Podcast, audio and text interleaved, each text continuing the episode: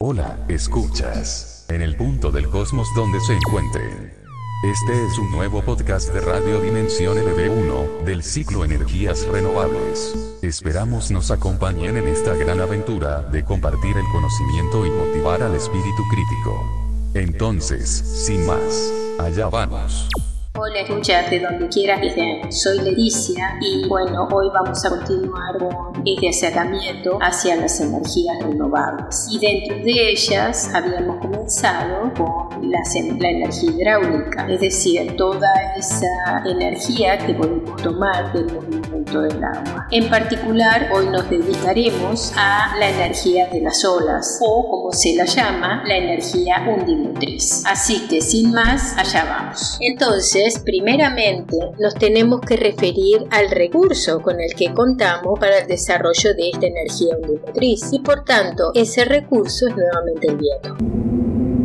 El paso del viento sobre la superficie del mar da como resultado la transferencia gradual de energía al agua, produciendo olas, por lo que la energía de las olas también es una forma indirecta de energía solar. La densidad de potencia típica de estas olas es de 50 kilovatios por metro de frente de onda o longitud de la cresta, por lo que son en efecto una forma de energía solar altamente concentrada.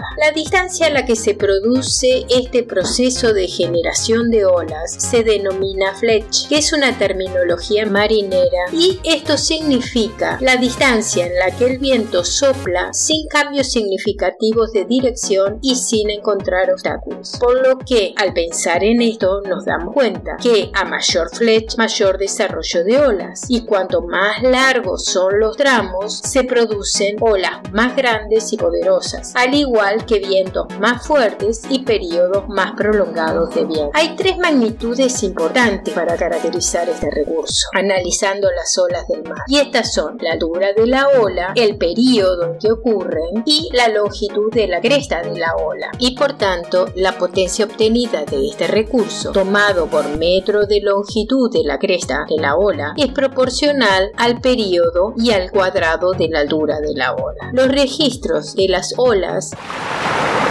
indica que las alturas y periodos de las olas en el océano varían continuamente a lo largo del tiempo, lo que da como resultado que la potencia de las olas varíe casi continuamente debido a la relación antes mencionada. Sin embargo, cuando se realiza la conversión de esta energía en producción de electricidad, estos, estas diferencias o estas grandes variaciones se tienden a suavizar en parte, es decir, se suaviza en parte esta variabilidad. Veamos solamente eh, para tener una idea algunos valores del recurso de energía undimotriz técnicamente alcanzable y lo vamos a referir al potencial mundial en gigawatt. Por ejemplo, en la orilla se pueden obtener de 1 a 50 gigawatts, cerca de la costa de 50 a 500 gigawatts y costa afuera de 200 a 5000 gigavatios. El recurso de las olas del mundo aún no está, sin embargo, completamente analizado, pero no hay duda de que es una magnitud considerablemente grande. Ahora comentaremos algo sobre la tecnología necesaria para su aprovechamiento. La conversión de la energía de las olas en electricidad requiere un dispositivo que intercepte a las olas y convierta una parte de su energía primero en forma mecánica y luego en eléctrica. Por ello, la conversión de energía de las olas en energía mecánica exige una estructura central que sea estable y que incorpore un elemento activo, es decir, que se mueva con relación a ella bajo las fuerzas ejercidas por las olas y pueda reaccionar contra la estructura central para producir fuerzas y desplazamientos que generen potencia mecánica. La investigación y el desarrollo de esta energía de las olas se llevan a cabo desde hace más de 25 años y se han logrado avances significativos en el desarrollo de estas tecnologías. Tecnologías que son viables, capaces de explotar un gran potencial energético en aquellos máximas donde ocurren las olas en el océano del mundo. Otra característica de las olas del océano es que suelen ser muy potentes, pero con frecuencias extremadamente bajas, aproximadamente en 0,1 Hz, y esto equivale aproximadamente a 6 revoluciones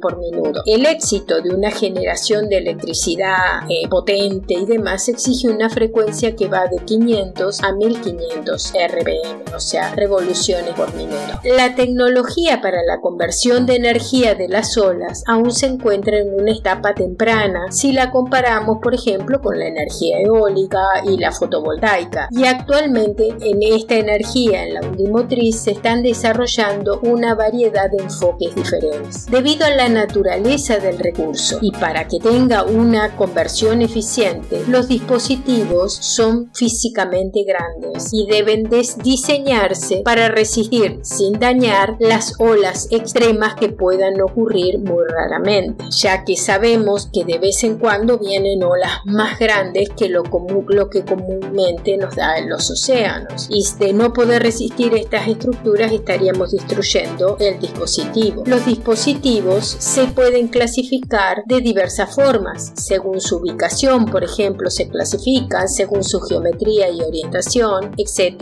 Esto lo vamos a ir viendo. Se están desarrollando al menos 12 dispositivos diferentes en todo el mundo y todavía es demasiado pronto para adivinar cuál de ellos va a ser el que sea capaz de proporcionar energía en forma competitiva y fiable. Como un ejemplo, aunque después los vamos, vamos a mencionar algunos más, al ingenio de estos desarrollos citaremos el Pelamis. El Pelamis, por ejemplo, es una estructura que consta de cuatro cilindros semisumergidos que están unidos entre sí por juntas articuladas. Entonces lo que van a medir es o lo que van a tomar es el movimiento relativo porque estas, están, estas juntas están articuladas. Es decir, va a haber un movimiento diferencial entre en los cilindros. Entonces el movimiento relativo entre estos cilindros va a ser resistido por arietes hidráulicos, los cuales van a reaccionar bombeando aceite a tanques de alta presión, que luego se utilizan para impulsar generadores eléctricos. Es decir, se convierte la energía de las olas en una energía mecánica y estos a su vez en una energía eléctrica. Ahora, veamos un poquito de la variabilidad. Al igual que los parques eólicos marinos, una instalación de energía undimotriz sustancial consistirá en una serie de estos dispositivos, cuyas salidas, cuando se sumen debido a los efectos espaciales, serán más suaves que la de un solo dispositivo. Si esto se extendiera a cientos de dispositivos en arreglo geográficamente dispersos, la salida sería aún más suave. El recurso de las olas, al igual que el recurso eólico del que dependen, también varía de un día a otro, de una temporada a otro. En general las condiciones de las olas son más energéticas en invierno que en verano. Por ejemplo, aproximadamente la mitad de la energía undimotriz anual en todos los sitios, por ejemplo, del Reino Unido, ocurren durante los meses de invierno, diciembre, enero y febrero. Esta coincidencia excepcional entre la disponibilidad y la demanda energética del Reino Unido, ya que ocurren en invierno, también se aplicaría a muchas áreas costeras frente al Atlántico y al Pacífico, por ejemplo, en el hemisferio norte. Los niveles de potencia de las olas son predecibles en diversos grados a diferentes escalas de tiempo. Así, por ejemplo, para periodos cortos, un pronóstico de periodos cortos de unas pocas horas. La información sobre las condiciones de las olas en alta mar junto con la energía disponible en los, en los dispositivos de olas en la hora anterior se pueden utilizar para estimar la producción futura para un eh, tiempo corto. Para periodos de pronóstico más largo, los modelos de las olas proporcionan estimaciones de la potencia de las olas hasta con 5 días de anticipación. Ahora comentaremos sobre los dispositivos usados, es decir, los convertidores de energía undimotriz. Quizás la mayor dificultad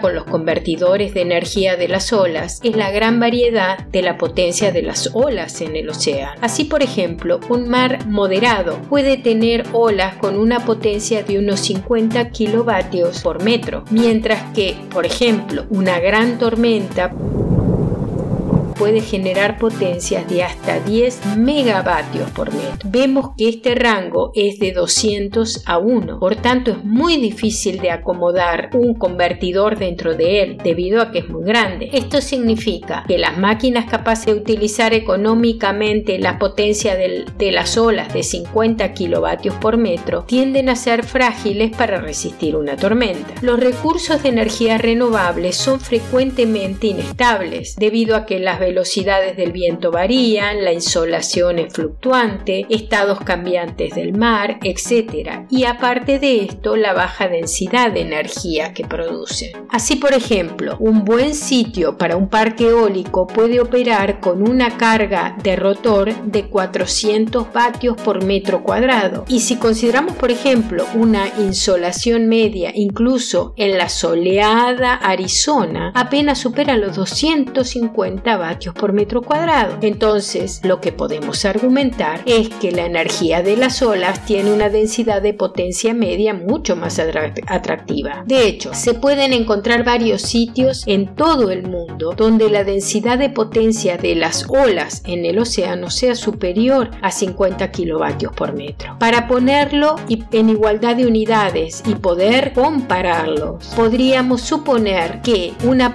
una planta de energía use, por ejemplo, 10 metros de tierra, perpendicular a la costa. Y ahora sí podremos determinar la densidad de potencia por metro cuadrado. Y entonces, tales sitios, por ejemplo, proporcionarían 5 kilovatios por metro cuadrado. Es decir, nos daría un orden de magnitud más que los valores anteriormente vistos del viento y del sol. Claramente, este tipo de comparación obviamente solo tiene un significado marginal, pero aún puede usarse como un punto a favor del uso de las olas del océano. Otra ventaja de los sistemas de energía de olas del océano es que pueden integrarse en estructuras costeras. Por ejemplo, incluirlos a muros, a muelles construidos para combatir la erosión causada por la acción del mar. Tal integración resulta económicamente interesante. Sin embargo, los convertidores de energía de las olas no tienen por qué construirse necesariamente en la línea de costa. También pueden colocarse en alta mar, aunque en este caso agregan un nuevo problema que es el amarre o fondeo. Ahora vamos a comentar los convertidores de energía undimotriz costa afuera. Como dijimos, la densidad de potencia obtenida de un oleaje moderado o fuerte podría ser utilizada para generar electricidad. Sin embargo, una de las contras es que para capturar la energía suficiente se deben hacer captadores amplios, ya que el tamaño tiene que estar en proporción con la longitud del frente de las olas medio existente. Resumiendo, diremos que los dispositivos para convertir la energía de las que poseen las olas no pueden ser convertidos directamente en energía eléctrica, ya que el agua se mueve en trayectorias cerradas y por tanto no generan corrientes. Por ende, no se puede utilizar directamente turbina, sino que se debe hacer uso de las características del movimiento de las olas mediante una conversión previa a energía mecánica mediante una estructura adecuada para luego sí convertirla en electricidad utilizando una turbina. Los convertidores de energía de las olas en alta mar generalmente se las puede agrupar en cuatro categorías. No las vamos a ver, simplemente vamos a mencionar que una de ellas es la de contorno con bisagras o pelamis que lo comentamos. Hay otra que también se las voy a comentar que son las boyas elevadoras. Vamos a comentar rápidamente los convertidores de boyas elevadoras. Utilizan la oscilación vertical del agua. Claro, uno podría decir, se utiliza la eh, oscilación vertical y esta puede actuar sobre flotadores que accionen palancas o pistones, pero tal eh, disposición puede ser demasiado compleja y demasiado vulnerable cuando haya tormentas. En, los esquemas en general suelen ser más simples. Por ejemplo, si consideremos, consideremos una bomba operada por olas, que consiste en una boya unida a una tubería vertical larga equipada con una válvula de retención en la parte inferior. ¿Qué hace esta válvula de retención? ¿Cuál es la función? Dejar entrar el agua pero impedir que salga. Cuando una ola levanta el dispositivo, el agua en la tubería se acelera hacia arriba porque no puede escapar a través de la válvula de retención. A medida que la ola retrocede, la tubería se acelera hacia abajo contra el movimiento del agua, creando una presión hidráulica considerable. Se puede permitir que el agua escape por la parte superior para impulsar una turbina. Simultáneamente entra más agua por la válvula de retención y así lo hacen con cada ola. Si vamos a hablar de uno de los tipos de convertidores, por ejemplo, costeros. Los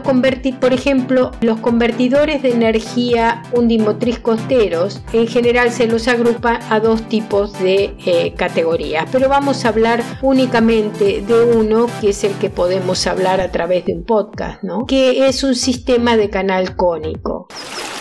Este sistema consiste en un estrecho canal de forma cónica cuyas paredes se levantan por encima del nivel del mar y conecta al océano con un embalse. Las olas entran por el canal cónico y se mueven a lo largo de él, aumentando progresivamente de altura, debido a que como es cónico hay un estrechamiento gradual del canal, hasta que el agua se derrama sobre las paredes del canal llenando el embalse. Este diferencial de altura entre el embalse y el océano se utiliza para impulsar una turbina hidráulica que genere electricidad, mientras que el agua se devuelve al océano. Ahora veamos rápidamente algunos problemas en el medio ambiente que pueden generar estos convertidores. Pueden dar lugar a riesgo en la navegación. No deberíamos inferir con las rutas migratorias de los peces. Los esquemas flotantes solo son capaces de extraer una fracción pequeña de la energía de las tormentas, por lo que no deberían afectar significativamente a los efectos que éstas ejercen sobre el medio ambiente costero. Por el contrario, la construcción de un rompeolas que lleve incorporado un dispositivo convertidor de energía de las olas añadiría al beneficio de la generación de energía limpia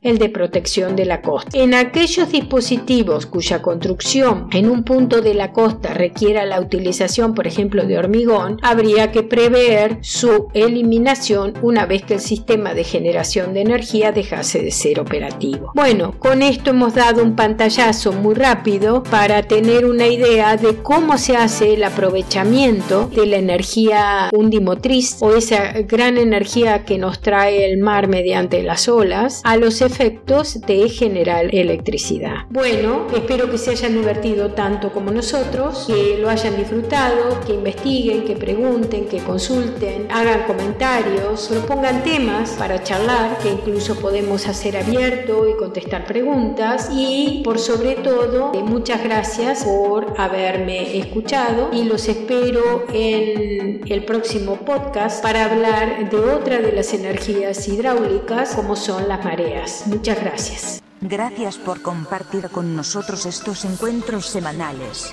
Les recordamos que en nuestro blog, radiodimensionlb1.wordpress.com barra home pueden encontrar más información. Los esperamos en nuestro próximo podcast.